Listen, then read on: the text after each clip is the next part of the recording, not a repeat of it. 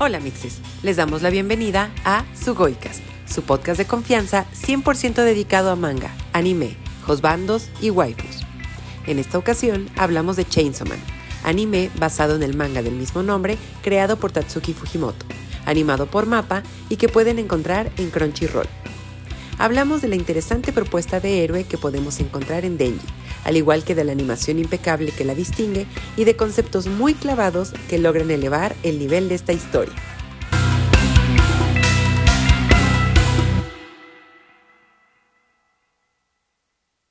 Amixes, les damos la bienvenida a un episodio de Sugoicast.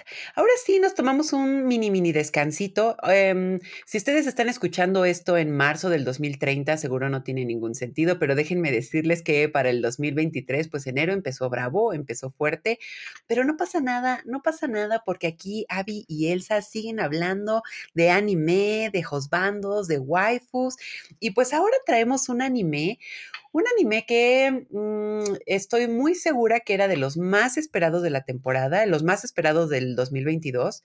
El manga fue un fenómeno, este anime creo que también resultó ser un gran fenómeno y pues es un hijito de mapa, de estudio mapa y creo que el estudio lo dio absolutamente todo. Ahora sí que esa frase de lo hicieron con amor, este, creo que este anime es la clara muestra de cuando alguien quiere hacer algo con todo el amor del mundo, tanto, tanto que pueden abandonar a otras cosas como, no sé, Yuri on Ice. Vamos a regresar con esa queja, se va a regresar porque pues la película de Yuri on Ice, ya ni está en la lista de estrenos de mapa.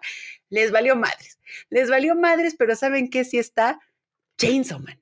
Chainsaw Man sí estuvo en la lista de estrenos y están un montón de cosas, pero pues ya nuestro Víctor ya, pues ya algún día, quizás cuando, cuando Abby y yo ya sigamos hablando en este podcast a nuestros 70, 80 años, ya veamos por fin esa película, pero bueno, pasa nada, pasa nada, era una oportunidad para, quejarnos nuevamente. Pero antes de seguir eh, platicándoles sobre nuestra experiencia al ver este anime, mi querida Abby, ¿cómo estás en este Blue Monday? Porque grabamos este episodio en el lunes más triste del 2023, al parecer. ¿Cómo estás? Pues mira, a pesar de que es Blue Monday, la verdad es que me siento bastante animada y feliz de que al fin se va a hablar en este qué bonito y qué precioso podcast del pibe motosierra.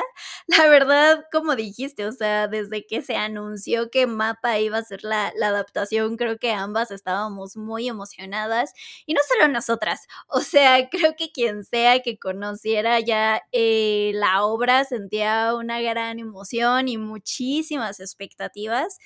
Y digo, pues tampoco es para menos que lo hayan puesto en, en manos de mapa, ¿no? O sea que ya nos ha dado Jujutsu Kaisen, Vinland Saga, Attack on Titan. Entonces, pues ahora sí que la vara más alta no podía estar. Y pues, o sea, no sé tú, digo, ahorita lo digo en una frase muy rápida, pero lo vamos a ir desmenuzando muchísimo y a detalle durante todo este episodio. Pero al menos a mí no me decepcionó para nada. La verdad me, sorprendió bastante. Pero bueno, ya, ya lo iremos platicando. Pero antes, antes de, meternos de lleno a todos los detalles, a clavarnos en Denji, en sus deseos de manosear tetas, de besos, de vómito y demás, hablemos de de qué trata Chainsaw Man. Em, la historia se desarrolla en un mundo donde pues los demonios existen y tal cual pues son como una especie de monstruo que, que acechan a, la humanidad. Ahí conocemos a Denji, que es una adolescente pues bastante pobre, o sea, su vida sí es demasiado precaria, tanto que haría cualquier cosa por dinero y cuando digo cualquier cosa es de verdad cualquier cosa, incluyendo vender sus órganos, que vemos que lo llega a hacer y lo considera. Pero pues ahora sí que lo, lo, ideal es conseguir trabajos pues de cazademonios ilegal, por así decirlo, ¿no?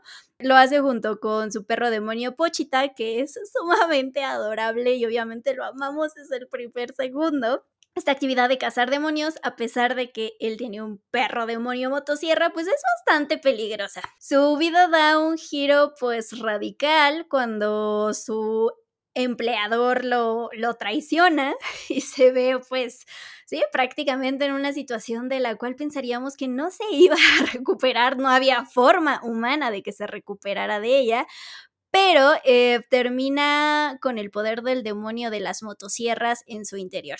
Y pues así es como Denji se convierte en Chainsaw Man, el pibe motosierra que tanto habíamos esperado.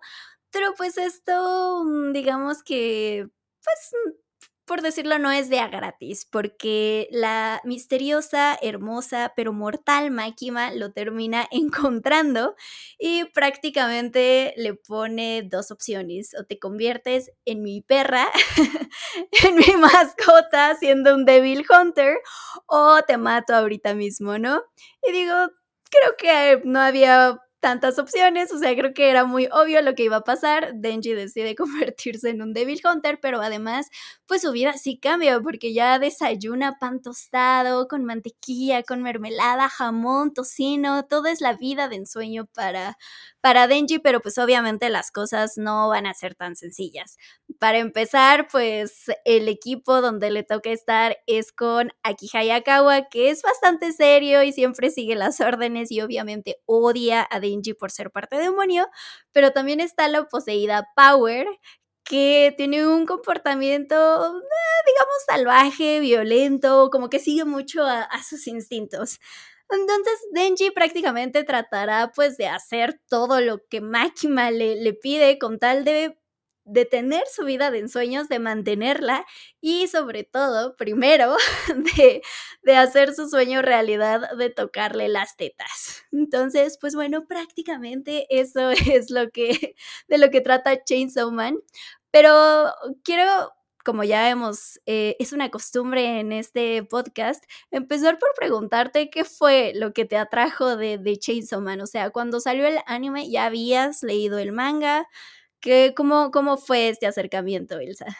Vi que Panini lo iba a traer y de verdad vi un hype así increíble en redes sociales y empecé a leer sobre la historia en internet, etcétera, y dije, bueno, tiene que ver con demonios, tiene que ver con muchos, muchos temas que, que a mí personalmente me interesan y que ya lo he explicado a lo largo de algunos episodios de, de su Boycast. Entonces dije, siento que este es un manga el que me va a gustar muchísimo. Entonces, pues ya fui a mi Panini Point de confianza, compré el tomo 1, que además yo no sabía, en esos días yo apenas estaba como entrando a ese vicio, ¿no? y no sabía que iba a ser un tomo tan cotizado, pero yo llegué y lo compré como si nada, de que, ah, todo cool, y de repente veo agotado, no, malditos, ¿por qué no imprimen un millón? Los odio, ¿quién tiene el tomo uno para maldecirlo? Y yo, no, no sé, déjenme en paz. Pero al final, pues fue un gran tiro de suerte porque empecé a leerlo y dije, sí, es totalmente my cup of tea. Se me hizo una historia muy interesante y creo un poquito también el fenómeno Jujutsu Kaisen, que el dibujo se me hizo muy, muy atractivo. ¿Qué pasa? El manga está hecho por el mangaka Tatsuki Fujimoto. Y lo que tiene él es que también es un dibujo bien caótico, bien explosivo, y eso a mí me gusta muchísimo, o sea, totalmente siento mucha inclinación hacia este tipo de dibujo. Digo, también el ordenadito, el dibujo mono, el dibujo delicado, no sé, se me ocurre un Given, por ejemplo. Siento que ahí la autora de Given es un, eh, eh, tiene una manera de dibujar súper delicada, muy sutil, muy, muy hermosa que también me gusta, también me gusta y el diseño de personajes es increíble. Pero un Chainsaw Man, un Chainsaw Man, tú sabes a lo que vas. Vas a ver de verdad manchazos de tinta, patadas por todos lados, muchísimo movimiento y lograr ese ritmo en un manga, en un cómic, pues, una novela gráfica, como quieran llamarle, se me hace algo increíble, la verdad. Y no sé, ya saben, amo el mundo editorial. Me encanta todo lo que tenga que ver con cómo arreglan las cosas, cómo eh, se distribuyen los dibujos, los paneles y todo eso. Siento que Tatsuki Fujimoto lo que hace es aprovechar muy bien las dobles páginas o páginas completas porque hay escenas donde Denji se transforma en Chainsaw Man y entonces es como manchazos de tinta por todos lados, aprovechar la doble página, la onomatopeya en toda su expresión. Entonces ahí dije, sí, este, e, esta es mi taza de, de, de té. Y posteriormente me enteré que lo iba a animar Mapa. Y les voy a ser bien honesta, yo sí tuve mucha fe Yo sí tuve mucha fe, dije, por supuesto que lo van a hacer muy bien. Y como dijo Abby al principio del episodio, de verdad no decepciona porque creo que le dieron un giro muy interesante. Eh, creo que el manga en algún momento me daba mucha risa, se me hacía muy, muy cómico, eh, se me hacía muy fuerte en otros lados, pero creo que este como tono medio serio que luego eh, vemos en el anime me hizo verlo de una nueva manera, porque yo decía, güey, la situación que vive Denji sí es muy densa, es muy espesa, y lo que a mí me parecía luego gracioso mientras lo leía, cuando, cuando lo veía era casi que incómodo, era como, quiero abrazar a Denji, etcétera. Entonces, de cierta manera, aunque estén contando la misma, la misma historia, o sea, el anime que es una adaptación, siento que nos da dos vistazos, tal vez no tan diferentes, o sea, tampoco es una diferencia como tan, tan violenta o, o que sea como tan contraria, pues, pero creo que tanto el manga como el anime de verdad atinan en contar, en contar la historia. Se me hizo algo muy, muy cool y creo que Chainsaw Man ahí se quedó, se quedó conmigo. ¿Tú llegaste al anime eh, por el manga o más bien esperaste el estreno? La verdad es que desde que se anunció la adaptación y vi el hype, obviamente me, me llamó la atención, ¿no? Además creo que salió como una de las imágenes promocionales, pues está también ya icónica portada del tomo 1 y dije, güey, ¿qué? Se ve tan brutal que, que lo necesito, ¿no? O sea, inmediatamente me, me llamó la atención.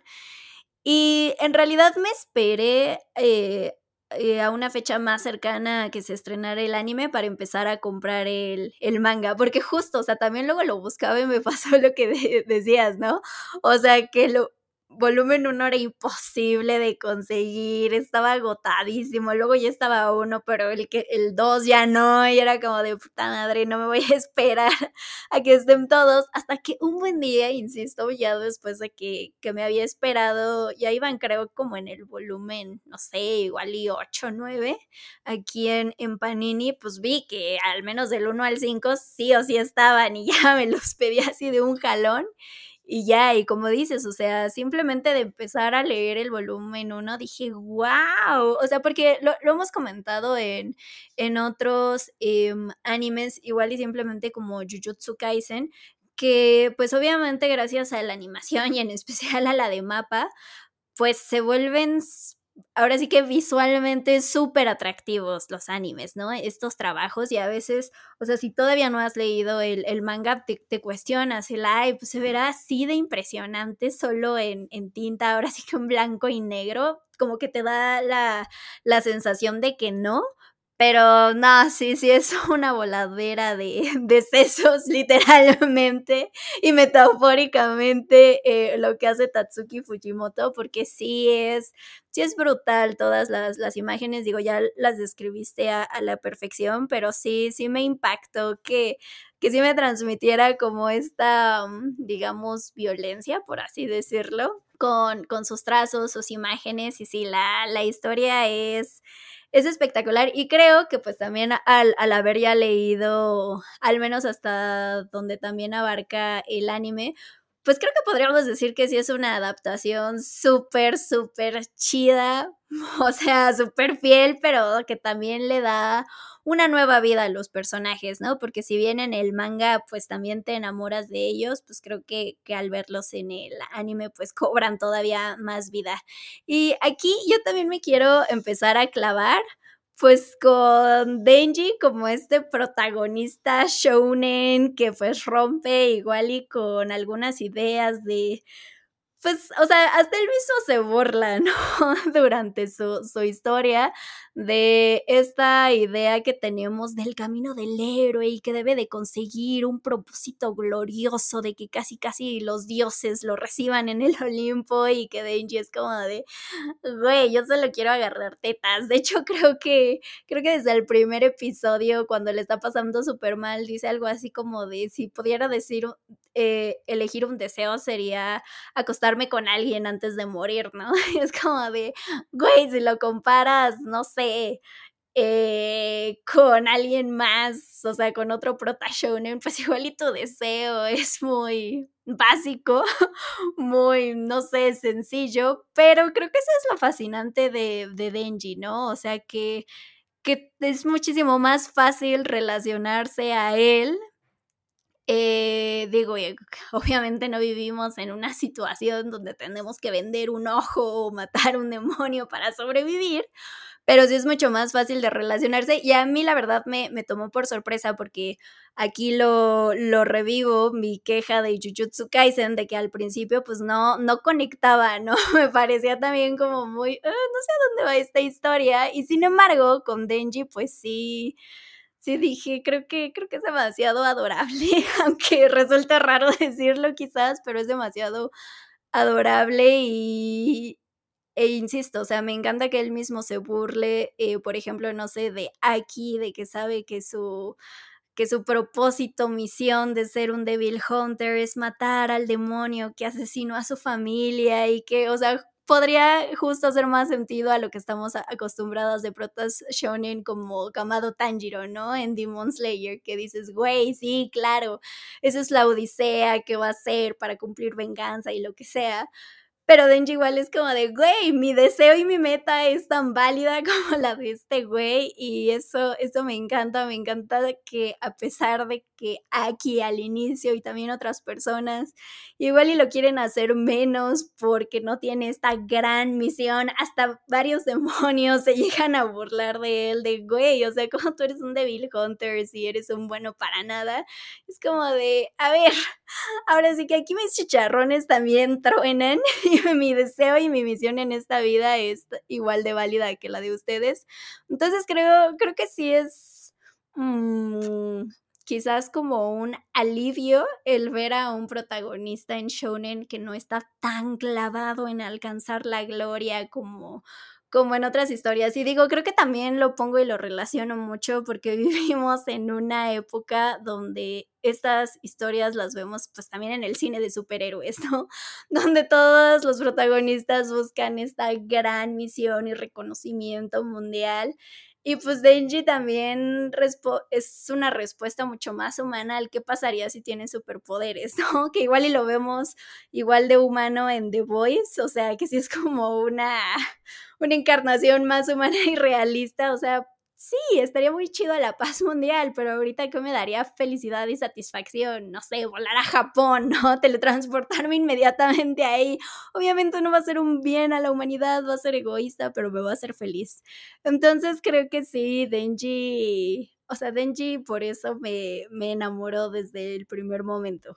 Se me hace espectacular que empecemos con el tema de, de Denji, porque creo que su mayor logro también es que es un personaje, y mayor logro me refiero a como una construcción de ficción, ¿no? O sea, no me refiero a su mayor logro en la historia, de eso luego hablamos, pero se me hace un personaje que nos demuestra lo que es, en primer lugar, el desear algo desde no tener nada, que va vinculado a, y creo que es una palabra que he dicho muchísimo en los últimos episodios, pero muy vinculado a lo primitivo, porque Denji, el deseo que tiene está relacionado al placer o a lo que él cree que da placer, o sea, placer sexual, el comer bien y todo eso, ¿no? O sea, no nada más nos referimos a placer con, con lo erótico, ¿no? Sino también el simplemente comer un pan con mermelada en la mañana y no comer una hamburguesa echada a perder de la basura, creo que ya podemos ahí hablar de un nivel pues de privilegio y de placer y todos estos, estos conceptos bastante complejos, ¿no? Pero en el primer episodio se nos plantea que Denji es una persona que ha vivido siempre en la miseria eh, tiene una gran deuda con la mafia, una deuda la cual ni siquiera era de él, era de su papá. Eh, su papá se suicidó, se nos, se nos dice que, que, se colgó, y su único compañero, pues, es este Pochita, ¿no? Que es un, perro demonio motosierra. y entonces, pues, van los dos contra el mundo. Entonces, es una persona que eh, siempre está como con este halo de soledad, este halo de miseria, y este desear desde el no tener nada, pues se remonta todo lo, lo, lo del placer. Y no solamente por no tener nada, sino porque todavía no lo descubre, no lo vive. Una vida tan solitaria es imposible eh, pues saber qué es lo que te gusta comer, cómo eh, te gusta relacionarte con los demás, etcétera, etcétera. ¿no? Recuerdo nuestro episodio de, de Yuri on Ice, donde decíamos que Yuri, eh, él relacionaba mucho placer con comer. eh, que su platillo favorito era arroz con cerdo, ¿no? Y que cuando le preguntaban, ¿cómo vas a bailar esto llamado Eros? ¿Qué te provoca placer? Y él decía la comida. Y era un chiste, sí, pero no olvidemos que comer es una necesidad fisiológica primaria, ¿no? Y por supuesto que da placer. Eh, y lo estamos diciendo desde una posición social en la cual ya no comemos los manguitos que encontramos tirados en el piso, que comemos la manzana que se cayó del árbol. Ahora vamos a un restaurante y podemos pedir un risotto con camarones. Y discúlpenme, pero ese tipo de cocina, ese tipo de evolución culinaria se debe a que encontramos placer en la comida. Hay un placer muy sofisticado, hay un placer muy evolucionado en la comida. Entonces, Denji, pues piensa en pan con mermelada, piensa en esto erótico, etcétera, etcétera. Entonces, es pensar desde esto primitivo, pero también desde eh, el entendido en que él no conoce el vivir. Deja tú el bien vivir, el vivir. ¿Por qué digo esto? Nunca ha tenido un primer beso, nunca ha tenido un buffet eh, eh, enfrente de él, no ha tenido una casa, no ha tenido familia. Entonces, es un héroe que no, no tiene nada y no tiene nada que perder tampoco, pero al mismo tiempo es interesante que a pesar de esa miseria, él siga adelante. Va con Pochita porque Pochita también es una razón para vivir para él, es esta conexión que lo vincula con el mundo y entonces van ahí los dos y nuevamente quiero hacer énfasis en que es un protagonista adolescente y creo que por eso duele más esta soledad, duele más este no tener nada y duele más esta, esta miseria, ¿no? Pero luego, ¿qué pasa con Denji? Siento que pasa algo bien, bien interesante y es un tema que a mí me encanta clavarme, que es el de conforme más vas experimentando, conforme más tienes, más quieres conocer y más quieres en general. Entonces, el momento, el parteaguas en su vida es cuando se hace el pibe motosierra y Máquima lo descubre. Y de repente Máquima, pues sí, le dice, ¿vas a ser mi perra? Pues sí, que, que no lo pudiste poner en mejores palabras, pero al mismo tiempo es una perra la cual ahora va a comer udón, que va a comer pan con mermelada, que va a vivir en un departamento, que va a dormir en una cama, que se va a bañar.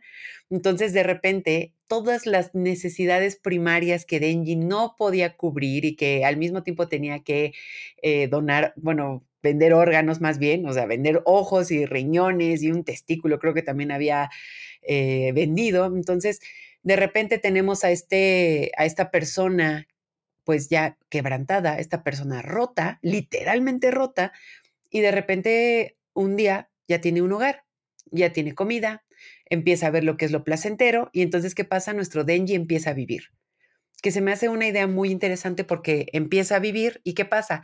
Ya tiene una familia. A pesar de que Aki, Power y él se lleven de la chingada al principio, vemos para el final del anime que prácticamente son una familia y van y comen y se cocinan y platican y se hacen travesuras que a veces se les pasa la mano, pero pues ah, mira, así pasa a veces en las familias, etcétera, etcétera.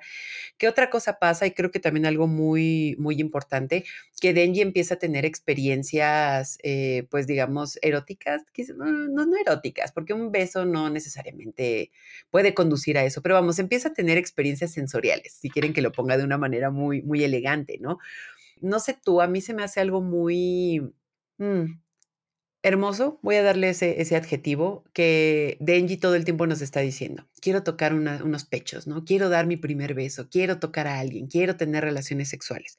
Entonces voy a enfocarme mucho en, en el beso que tiene con Jimeno porque todo el tiempo está diciendo, no puedo creer que voy a tener mi primer beso.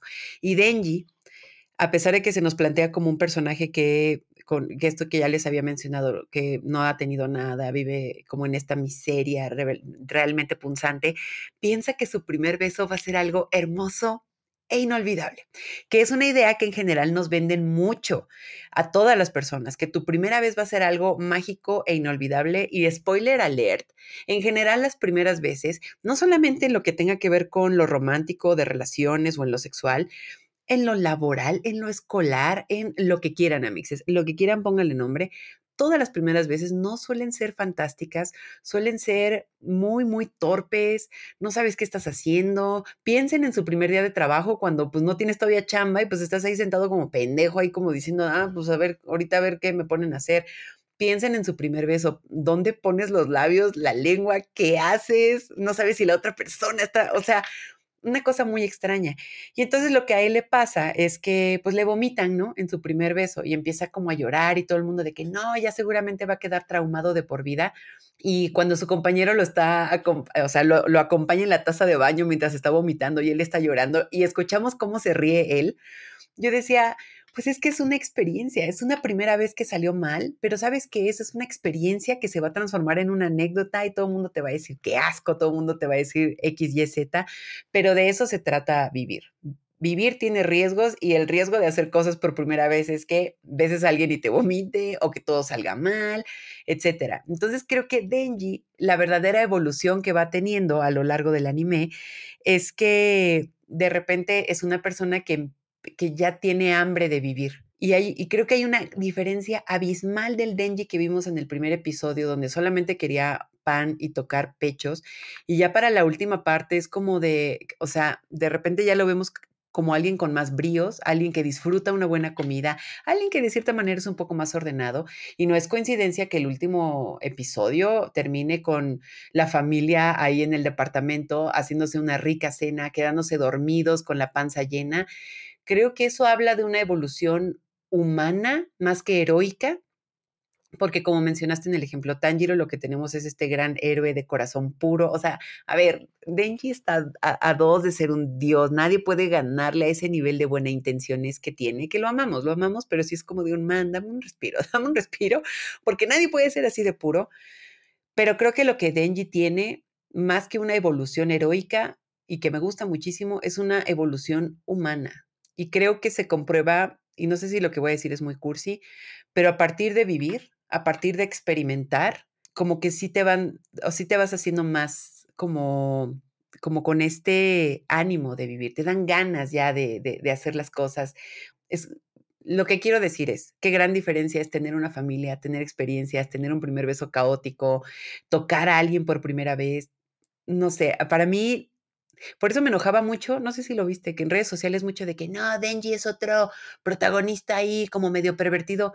Güey, pasa del primer episodio pasa del primer episodio. No puedes juzgar una historia así nada más viendo un diálogo. O sea, ay no, no sabes cómo me encabronaba esos diálogos. No, no sé si los llegaste a ver. Sí, sí, sí, sí, llegué a ver comentarios, o sea, de ese tipo. Como dices, o sea, que se ve que no pasaban ni del primer episodio y que no le das la oportunidad de ver, pues, cómo evoluciona el personaje, como dices, porque además, pues, también justo es es impresionante que en 12 episodios sí veamos una enorme diferencia en la personalidad, no solo de Denji, o sea, también de Aki y de Power, por ejemplo, o sea, sí hay, hay cambios.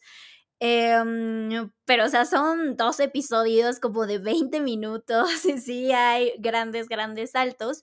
Y como dices, o sea, a mí también me encanta el cómo Denji pues va explorando por primera vez muchas cosas, ¿no? Y como dices, realmente está empezando a vivir y pues creo que eso le da muchísimo más significado a, pues sí, al pues no, no sacrificio, porque los dos terminan siendo asesinados al mismo tiempo, pero pues sí, como el intercambio que hace Pochita con Denji, pues justo desde el primer episodio, ¿no? Y Pochita en este pues como, no sé, momentum en el más allá, pues le dice, te voy a dar mi corazón, pero a cambio muéstrame tus sueños, ¿no? O sea, muéstrame cómo los cumples y es como de, güey, la gente diciendo que es un pervertido y se están perdiendo de este momento tan emocional y cursi de qué me están hablando, ¿no? Entonces, sí creo que va muchísimo más allá lo que vemos en Chainsaw Man e incluso en las metas de Denji que repetimos, o sea, pueden parecer sosas, sencillas, banales, pero o sea, cuando tomas en cuenta que está cumpliendo sus sueños y que es como de Pochita, no me donaste tu corazón por nada, voy, voy a vivir realmente pues sí, dices, güey, sí, sí está mucho más profundo todos los deseos y, y pues como la automisión que, que se pone Denji. Y digo, también al final de cuentas, pues sí está muy cabrón que casi casi el destino de la humanidad dependa de este adolescente, ¿no? Porque digo, o sea, también hay, casi desde el inicio se nos se nos dice, porque no, no lo hemos visto, que el demonio de las armas es la gran amenaza para, para la humanidad, es un demonio hiperpoderoso que cuando apareció mató como a un millón de personas y pues nadie le ha visto en años, pero sigue ahí presente, se sabe que se ha hecho más fuerte y pues que realmente no hay poder humano que, que pueda detenerlo. Em, y de hecho, eh, si hay un punto donde, donde nuestro hermoso Kishibe eh, lo dice, ¿no? O sea que, que los Devil Hunters como más temidos por los demonios no son ni los más fuertes ni los más valientes, sino a los que les falta un tornillo, ¿no? Y pues prácticamente eso es Denji, porque pues sí dirías, güey, ¿quién arriesgaría su vida? Eh, por como dijiste, no un plato de udon, ¿no? O por probar ramen, o por tener un primer beso, o sea, realmente te, te aventarías al demonio de la eternidad que quiere matarte solo para recibir el beso de, de una mujer a la que acabas de, de, conocer.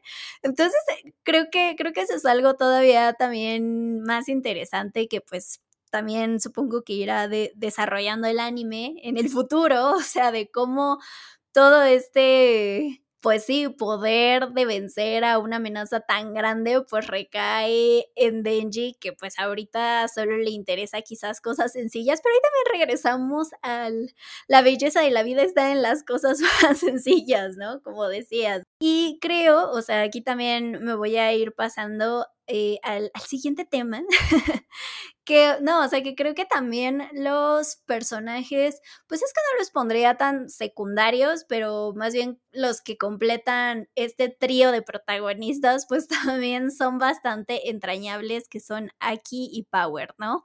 O sea, este, estos dos que conforman nuestro trío dinámico, pues sí, o sea, quizás es un cliché de que al principio no se llevan, se odian. De hecho, pues me recuerda muchísimo a cuando Misato recibe la orden de que Asuka debe de vivir con ella y con Shinji, que se odian, se cagan, qué pedo, mis cosas no van a caber en esta posilga, que dice Asuka. Y pues es también eso, ¿no? O sea, primero vemos como aquí está de, güey, el desvergue del demonio Denji está cabrón, pero Denji también empieza a respetarlo porque le da de comer, como dijiste, ahí se puede bañar a gustito mientras canta, va al baño en una taza y todo muy cómodo.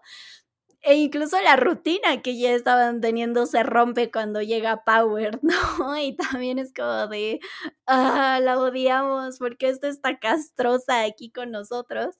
Y sí, al inicio puede parecer que aquí los odia a más no poder, pero pues como dijimos, o sea, en estos 12 episodios también vemos un, un gran, una gran evolución de personajes, tanto en aquí como en Power, que pues ya hay capítulos donde pues vemos que realmente se empieza a preocupar por por ellos, ¿no? O sea, por dónde están, por qué están haciendo. Y si es como el hermano mayor que sabe que los otros dos van a hacer un desvergue y que lo que no se le ocurre a uno se le va a ocurrir a la otra, pero es como de, son mi barrio, son mi gente y con ellos no te metes. Y Power, pues quieras o no, que al principio también la, veíamos como este ser que solo reacciona a sus instintos e impulsos y demás, pues también hay un momento en el que vemos que, ay, sí, mi amigo Denji, ¿no? Mi amigo de las bromas, con el que hago todo mi desmadre, pero también aquí el que nos da de comer cosas deliciosas. Entonces, esa dinámica me, me gusta cómo, cómo va evolucionando hasta este momento del anime. Obviamente vamos a ver pues que es, o sea, que ya se está formando un vínculo muchísimo más fuerte entre los tres. Y digo, creo que también los demás personajes, como puede ser Makima, que pues también hemos visto ahí vistazos de que pues ah, es mucho más de lo que aparenta ser, que también tiene un poder descomunal y que podría convertirse en una gran amenaza, pues también me gusta. E incluso personajes pues como Jimeno, ¿no? O sea, que ya también tuvo un desenlace ahí tristísimo y, muy llegador, pues también incluso ella misma, aunque la vimos en, en pocos episodios, pues también me gusta que se siente un arco, ¿no? Como un arco muy bien desarrollado de ella, donde entendíamos cuáles eran sus deseos, sus aspiraciones. E, e incluso también llegué a ver como, ahorita hablando de quejas, como quejas de que por qué no se hacía como obvio, canon o algo así, el ship entre Aki y Jimeno, ¿no? Y era como de, güey, pues esa era la ruta más fácil. Creo que me gusta mucho más el que sea esta relación de admiración, pero profunda, profunda admiración y el decir, güey, quiero que, que vivas y que también aquí sí la vea como pues sí, como su senpai, como esta persona a seguir, a imitar en algunas ocasiones. Y creo que eso también hace todavía más doloroso lo que pasa con Jimeno, lo que vemos con el cigarro después, con aquí yo así de mi corazón se está deshaciendo y regreso al quien piense que esto solo se trate de agarrar tetas, está muy equivocado. Entonces creo que sí, regreso a mi conclusión de esto, es que en 12 episodios me fascina que tantos personajes que nos presentan sí podemos ver un gran desarrollo y entender pues qué es lo que están buscando y qué les motiva. Y creo que atinaste muy bien en decir que no se sienten tan secundarios. Creo que todos los personajes son súper clave y aparte te encariñas eh, de una manera como muy, muy extraña. Por ejemplo, ¿sabes quién? Coveni, que todo el tiempo está aterrada, todo el tiempo está llorando y la verdad amigos, voy a dejar la pregunta, o sea, ¿podemos culparla? O sea, la mandan a misiones que no quiere, los papás le dijeron, o eres Devil Hunter o eres prostituta, tú eliges, o sea, en general, creo que muchos de los personajes como que enfrentan decisiones que pues la verdad son más como pues o morirte o hacer algo y pues ellos dicen, bueno, pues hacer algo, pues qué voy a hacer, ¿no? Pero incluso Coveni era como, me encanta, me encanta verte en escena, me encanta verte gritando con un cuchillo en la mano, diciéndole a Denji, ya muérete, porque esas son el tipo de cosas como que luego eran muy, muy, muy exageradas, pero que funcionaban muy bien para la historia, ¿no? Y creo que la química que hay entre todos los personajes, no solamente eh, como, digamos, entre Aki, Power y, y, Denji, sino con todos, funciona muy bien porque inmediatamente sabes si algo va a ser violento, si hay mucha tensión, si podría ser algún momento tranquilo.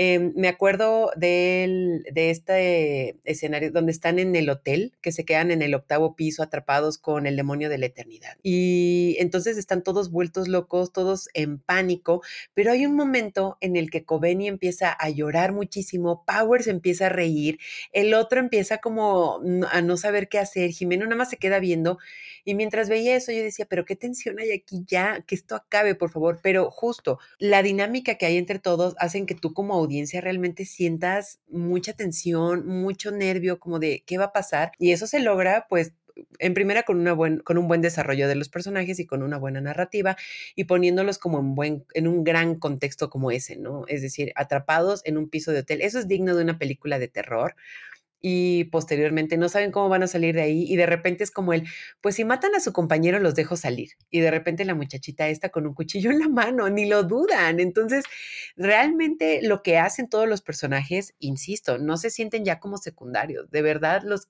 quieres ver ahí, los quieres ver en acción y todo esto. Y también Makima se me hace un personajazo. Creo que algo que tiene pues es como este halo de misterio con el cual luego se nos ponen desde el manga. Desde el manga la ves como esta non plus ultra, pero al mismo tiempo es como hay algo aquí.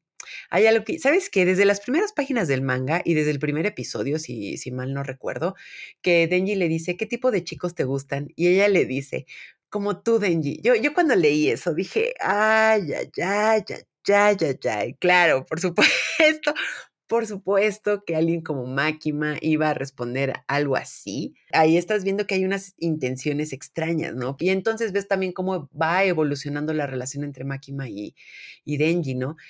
A mí lo que me encanta de Máquima es que casi le da una lección increíble, académica de universidad sobre lo que es el, erotismo, ¿no? O lo lujurioso. Porque Denji, comprobando esto que digo, ¿no? Que entre más, eh, cuando desea, cuando obtenemos lo que deseamos, queremos más, le dice Denji, es que sabes qué, pues toqué una chichis y pues no estuvo así como que tú digas tan emocionante y ahora casi, casi que no tenía ningún sentido. Que eso se me hace también muy pesado, amixes, porque es como, ya llegué a mi meta y ahora tengo un sinsentido. Es decir, Denji ya tocó unos pechos y entonces de repente lo primero que dice es, ya no tengo razón para ser Devil Hunter. Y es como dices, güey, o sea, meta en la vida cumplida, pues ¿qué haces? Es perder el sentido, ¿no? O sea, una de las reglas básicas dentro de este sentido de la vida, por así decirlo, es, es eso, ¿no? Como el, el ir buscando, el ir como después de cumplir una meta, tener más, ya saben, todas estas cosas como muy, muy heavy de existencialismo y todo eso. Y entonces Makima llega y le dice, Denji, es que para lo lujurioso tienes que conectar, tiene que haber un contexto, ¿no? ahora sí que citando a nuestros genios del TikTok, contexto. Entonces de repente vemos esta escena donde ella le agarra las manos de una manera muy suave, eh, toma su mano, mete su pulgar en la boca y le dice, le dice esta frase que a Mixes no entiendo cómo no es parte de una novela erótica actualmente y le dice, acuérdate de la fuerza con la que te muerdo para que me identifiques aunque no me veas, güey no sé, Amixes, ni Octavio Paz se atrevió a tanto, si me permiten decirlo, pero vamos, que ese tipo de diálogos mega pesadísimos, súper profundos, de verdad es dar, eh, eh, estamos hablando entonces de una historia en la que se nos plantean cosas bien pesadas como qué es erotismo, qué es lujuria, qué es conectar con alguien, qué es una relación, qué es una meta cumplida. O sea, nada más bastó ese episodio para que se nos pusieran en la mesa un montón de temas bien, bien heavy y que creo que dan para de verdad debates impresionantes, ¿no? Porque creo que en particular me enfoco mucho en esto de la lujuria y lo del sexo, porque creo que también ya tenemos, ay, no sé si es un lugar común, pero tan como normalizado el tema. Es decir, ya también tenemos tanta saturación de información, saturación de imágenes y etcétera, que a veces la sexualidad es, está en un punto frágil, siento muchas veces. Y de repente ver a Denji, que es un muchachito que, repito, tiene como estos deseos primarios, primitivos, y digo, primitivo no lo digo como algo, no sé, a veces pensamos que decir primitivo es una ofensa o que es algo como muy grosero, pero no, primitivo es algo que sientes por instinto, que lo tenemos como los animales que somos, porque a mí somos animales racionales, pero animales al fin y al cabo. Y eso es lo que hace Chainsaw muy interesante. Este protagonista que tiene estos deseos primarios y de repente se le pone a alguien enfrente, alguien como Makima, que es obviamente también esta gran parte demoníaca que retomo un poco lo que habíamos hablado en Devilman Crybaby. No puedes tocar temas demoníacos sin de verdad explorar lo sexual, explorar, eh, pues esto quizás también violento, estos ataques, estos como giros inesperados. De verdad, lo demoníaco no es tal sin estos factores y creo que en Chainsaw Man se logran muy bien. Lo, logramos ver eh, pues esto, estas como vibras como tan intensas, tan puntiagudas, vemos estas escenas tan violentas porque estamos hablando de estos arrebatos demoníacos que lo demoníaco también tiene que ver con lo, con lo primitivo, ¿no? O sea, creo que no es coincidencia que dentro del pensamiento religioso tengamos cosas como no fornicarás, no harás esto, o sea, como tantas prohibiciones a cosas que realmente a veces, algunas de ellas pues están vinculadas a estos instintos, ¿no? Es como si pensáramos que lo instinto tiene que estar peleado con lo humano y pues no, amixes, así, así no funciona. Entonces ese, ese nivel de complejidad que creo que logra dentro de la obra es algo en verdad impresionante y que también lo vemos en los demás personajes. Aquí creo que algo muy valioso que nos da este personaje es la sed de venganza que se puede matizar cuando conoces a las personas correctas. Le mataron a la familia y entonces su primer motor es ir tras el demonio de las armas. Pero regresamos con Denji. Y cuando lo mate, ¿qué? ¿Ya tiene un sentido morir? Ya puede decir, bueno, pues aquí ya me voy, a la bye. Pero en el camino, ¿qué hace? Tiene una familia y conoce a un personaje bastante curioso y también tuvo en su vida a Jimeno y de repente, o sea, también pasan muchas cosas ahí. Power, a mí me encanta que el motor de ella es un gatito, ¿no? Es como de todas las cosas que pudieron enlazar a, Power con este mundo. Por supuesto que un animalito como un gato, que obviamente no gatos como animales místicos, puede hacer, ¿no? Y de repente llega el demonio de los murciélagos y le dice, si no me ayudas, tu gato me lo chingo. Entonces ella sale corriendo. Además, Amixes, hablemos de la poesía de esa escena en la que ella está corriendo desesperada, desnuda, tratando de conseguir algo que, lo ayude, que, le ayude a conseguir a, a, su gato. Y aparte de esa escena se cae y escuchamos así la carne desnuda golpeando tierra. Ay, no, de verdad, ese tipo de cosas creo que elevan muchísimo, muchísimo Chainsaw Man y por eso repito, no creo que sea coincidencia que Mapa lo haya animado de esta manera, porque creo que para hacer un anime, un manga en primer lugar, un manga como tan caótico, tan sangriento, tan demoníaco, etcétera. No sé si pienses igual, Abby, pero creo que a mí me resulta un anime muy elegante y no elegante estoy diciendo como de levantar el meñique cuando tomas el té. Estoy hablando elegante de que es muy está muy bien cuidado de todos sus detalles. Es un anime que de verdad Mapa dijo, lo que dije, lo hicieron con mucho amor, pero cuidar estos detalles, cuidar esa sutilidad, cuidar esa elegancia a la que me refiero, creo que es un gran logro en esta adaptación. O sea, sí, sí podría coincidir con, con elegante, porque digo, también hay que hablar de, de otro gran elemento, tanto en la historia como visualmente, como son los demonios, ¿no? O sea, digo, aquí nos explican que son seres que nacen de los miedos humanos, cualquier tipo de miedo, y por eso es que vemos demonios, no sé, tan absurdos como el que es el demonio del mojón de mar, hasta unos superpoderosos como es el demonio de las armas, digo, no lo hemos visto, pero sabemos que existe, o pues el demonio de las motosierras, que también está este hombre que es como mitad katana, entonces, o sea, sí, sí hay diseños también muy, muy fantásticos gracias a esta diversidad de demonios, y creo que uno de los que más me, me sorprendió, de los que hemos visto hasta ahora, es el de Ghost, el que es de, de Jimeno, o sea, porque es como, no sé, mitad mujer, como de estos clásicos por así decirlo, fantasma japonés, que es como de pelo negro, largo, como blanquecina, pero, o sea, está conformada como por muchísimas manos, pero también de repente en ciertos ataques vemos flores por doquier. Entonces, como dices, eso, esas secuencias con Ghost sí me parecen sumamente elegantes. Eh, o sea, en cuestión de animación, visual e incluso narrativamente, o sea, regreso a la escena donde es justo Ghost la que le da como el primer cigarro que le dio Jimeno a, aquí, es como de, güey, qué momento tan visual y narrativamente hermoso estamos viendo en un anime donde supondríamos que todo es caos, violencia, destrucción y sangre por doquier.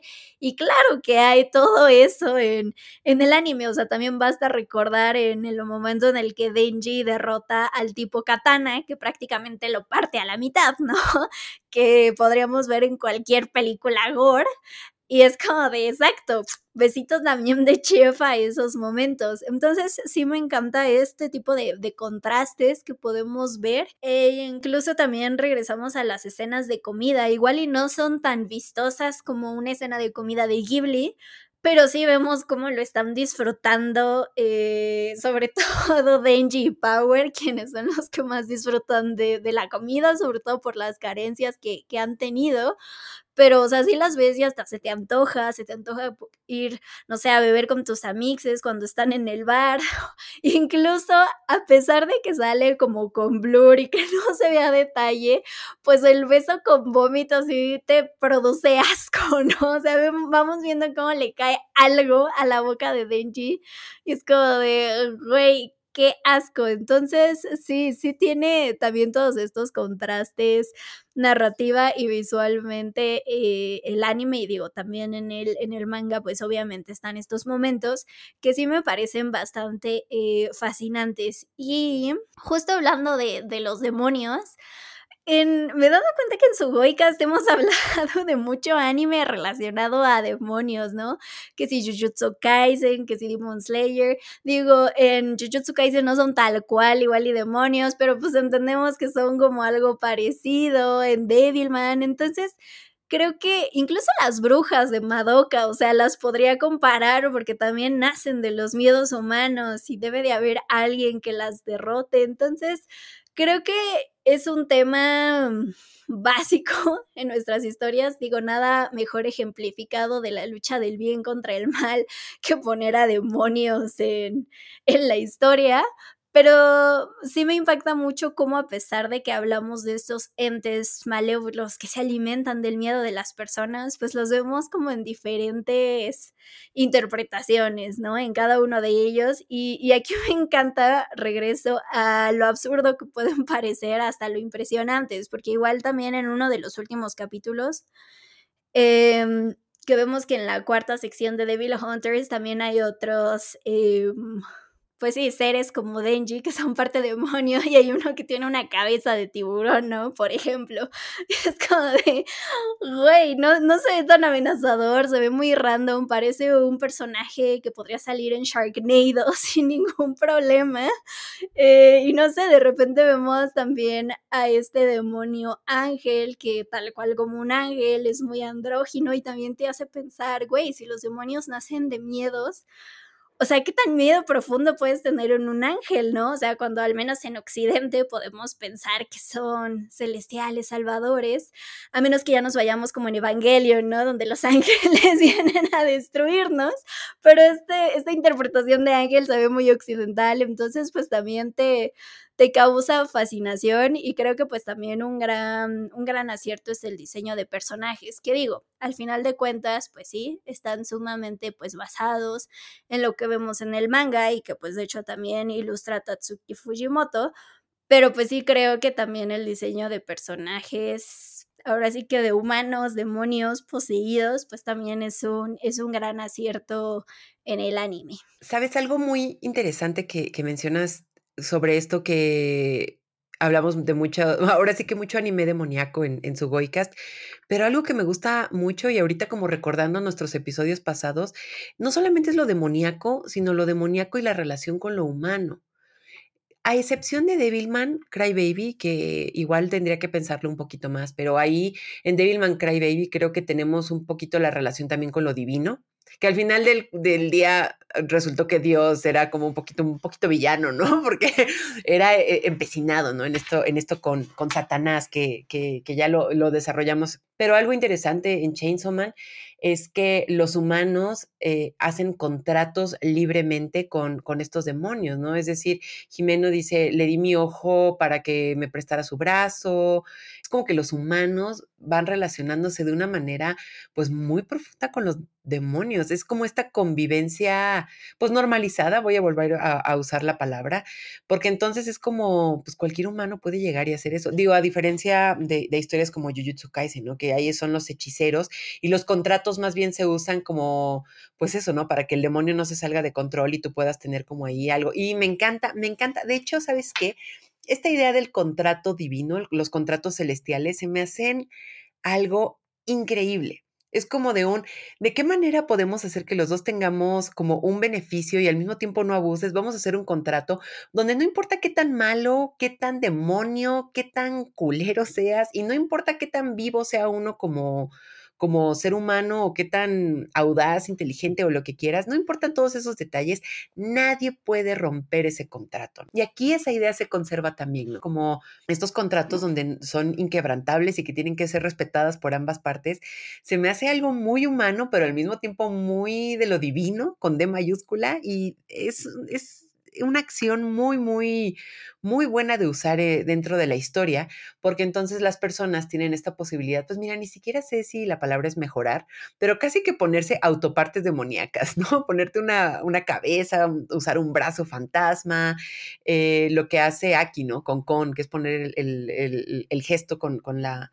bueno, la, con la mano y que salga ahí, ¿no? El zorro y todo esto se me hace una utilización de lo, como el usar lo demoníaco de una manera muy, muy, muy creativa, pues a nivel de, de, digo, al fin y al cabo estamos hablando de una historia, pero al mismo tiempo es como, mmm, es muy, muy interesante esa relación que tiene con lo humano y además no olvidemos que todo esto de los demonios emana de la humanidad, es decir, tenemos esta conexión cuasi cósmica con, con, lo demoníaco que no deja como de ser humano, no deja de tener este vínculo. ¿Y por qué hago énfasis en esto? Porque al final lo divino, o ah, llámale Dios, llámale divino, llámale creencia, digamos, mmm, casi como el antónimo de lo demoníaco, eh, es algo muy ajeno, porque en general lo divino no sale de lo humano, al contrario, creo que eh, vemos hacia ello, ¿no? Pero lo demoníaco está entre nosotros. Y al, al, fin y al cabo, pues todos los males se intensifican incluso cuando están tan en contacto con lo humano. Entonces creo que al final del día ese shock que tenemos ahí o ese recurso también narrativo que, que estamos viendo en Chainsaw Man hacen que la historia se vuelva muy, muy interesante, que le dé un giro a esto tan demoníaco. Y además, ¿sabes qué? Aunque hemos hablado muchas veces de este tema, no siento que ninguno sea como se haya quemado o, no sé cómo decirlo, o que nos parezca redundante o que digamos, hay otro Devilman, hay otro Jujutsu Kaisen. O sea, creo que repetimos esta idea que creo que también hemos mencionado en algunos episodios, que puedes tener una idea que quizás sea similar, pero es cómo la ejecutas. Y creo que hay una gran diferencia entre cómo se ejecuta en Chainsaw Man, cómo se ejecuta en Jujutsu Kaisen, en Madoka. O sea, creo que aunque el eje central sea eso, como esta figura del mal, lo saben aprovechar muy bien. Y creo que esa es la verdadera magia de tener historias como, como estas. Hemos hablado muchísimo, casi 50 minutos echando flores a Chainsaw Man, diciendo que amamos a Denji, su interpretación de los demonios, animación.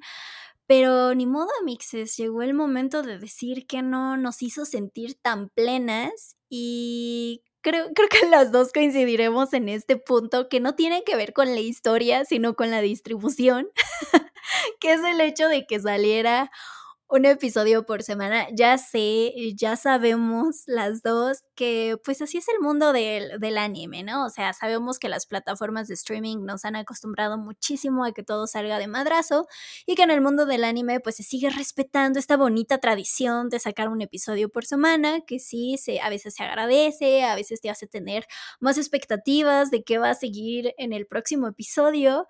Pero en este caso, digo, ahorita ya, ya hablarás tú de tu experiencia, pero yo, yo no sé qué pasó, pero no, no lo podía disfrutar plenamente un capítulo cada semana. No sé qué era, porque si bien la serie sí tiene acción, comedia, como ya hemos dicho, drama, igual y no es una historia tan hiper compleja como Attack on Titan, donde te, presentan a cinco personajes en cada episodio y un nuevo término súper complejo, o sea, es fácil de seguir, yo me sentía perdida la siguiente semana. Decía, no me acuerdo qué vimos, no me acuerdo ahora cuál es el nuevo deseo de Denji. No sé, no sé la verdad qué, qué fue. Y de hecho, para, para grabar este episodio me la volví a aventar ya de corrido. No es queja, de hecho, pues sí la disfruté muchísimo más. Y de hecho aproveché, aquí voy, voy a hacer mi, mi mini paréntesis, aproveché para verla con, con, el doblaje en español. Digo, cuando la terminé de ver para este episodio todavía no salía el episodio 12, eh, estaba solo hasta el 11, pero también fue una, una gran chulada, ¿eh? Un besito de chef también al, al doblaje, ahí lo, lo tengo que decir. Creo que se notó ahí muchísimo la libertad creativa que está, o sea, creo que una historia como Chainsaw Man eh, merecía esta libertad creativa, no, no, no, que no les pusieran tantos límites. Eh, y creo que también eso se ve desde la traducción en el manga que, que, la hizo Antonio Valdés. Ahí ya también tenemos una entrevista con él y un hermoso episodio donde él nos decía el origen de la palabra bellaco para que vean que primero se habló aquí, aquí en su Goicast. Y creo que también, no, él también estuvo a cargo del subtitulaje y todo esto, y también se veía, ¿no? Como, eh, pues, este idioma tan tan, no, no idioma, este uso del lenguaje tan particular que hay en Chainsaw Man, y eso se agradece que esté en el, en el doblaje y la gente lo recibió muy bien. A mí me encanta, me encanta que se usen estas groserías, que se usen como modismos, tropicalización a su máximo esplendor. Entonces siento que ahí fue un gran, gran trabajo. Y dentro de las cosas que no nos gustaron, pues estoy totalmente de acuerdo contigo. Creo que si bien he mencionado que Chainsaw Man tiene una hechura muy, muy elegante, por decirlo de una manera payasilla, la verdad es que también creo que tiene un ritmo muy bueno, es decir, es muy dinámico el anime, pero entonces tener un episodio de veintitantos minutos una vez a la semana, sí era un poquito como una droga. no, no, no quiero sonar como exagerada, pero sí era como de un, era una inyección de 20 minutos de adrenalina y cosas buenas pasan. Además, ¿sabes qué? Tenían el grandioso tino de dejar cada episodio con un grandioso cliffhanger. Entonces era como de un, ¡ay! Y ya se acabó y veías los créditos y era como de, no, ¿cómo? ¿Ya? Esto es todo. Entonces, hoy sí era muy, muy pesado decir como de que, güey, nada más es estos minutitos y espérate siete días para poder ver la siguiente parte. Ay, a mí sí me resultaba un poquito cansado. Y repetimos, no tiene nada que ver con la historia, el desarrollo, etcétera, etcétera. Creo que este tipo de anime es perfectísimo si te lo puedes echar en una sentada o al menos en dos, tres días y de verdad disfrutas mucho el ritmo, las peleas, los efectos especiales, la historia, cómo va, la narración y todo eso.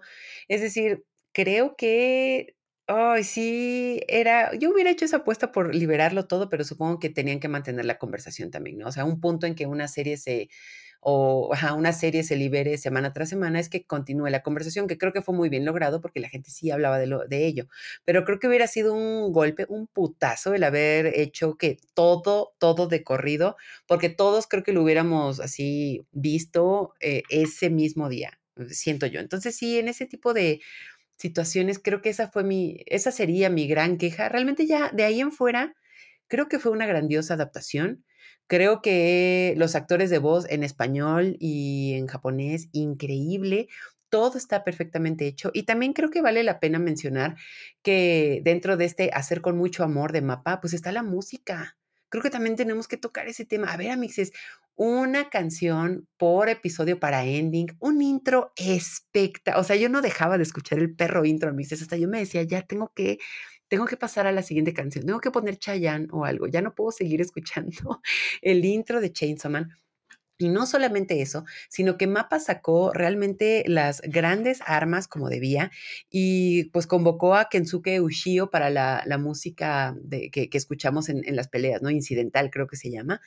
Y Kensuke ya lo habíamos conocido en Man Cry Baby, que no sé, Amixes, ese es mi soundtrack perfecto para trabajar y estudiar. Les juro que pongo el soundtrack de Man Cry Baby y digo, güey, esta es una obra maestra.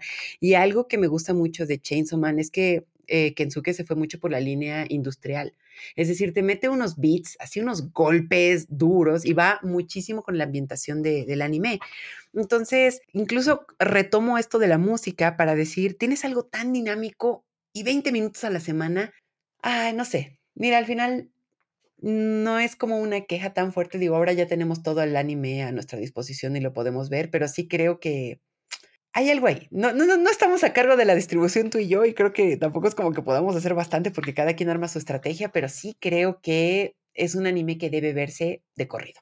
Y pues bueno, también hemos dicho algunas cosillas muy buenas, hemos dicho pues esta única queja que tenemos y pues Chainsaw Man también tiene algunos datitos curiosos muy, muy elegantes, que es que eh, si recuerdan nuestro episodio de Jujutsu Kaisen, que yo sé que sí, yo sé que sí, porque yo sé que nos escuchan con muchísimo amor, amixes, pero lo que es Chainsaw Man Jujutsu Kaisen y Hell's Paradise estuvieron como en, digamos, publicación simultánea, por así decirlo, y entonces eran conocidas como la triada oscura. ¿Por qué? Porque pues son historias como bastante fuertes, bastante violentonas, etcétera. Ahora sí que pongan aquí todos los adjetivos que quieran, y entonces pues eh, era casi que una época de oro para estar siguiendo estas, estas historias. Y eh, a mí eso se me hace un dato muy, muy cool porque significa justamente que la gente le atraen este tipo de historias. Y además, además, siguiendo como una especie de metadato curioso, es que Hell's Paradise también va a ser llevada a anime.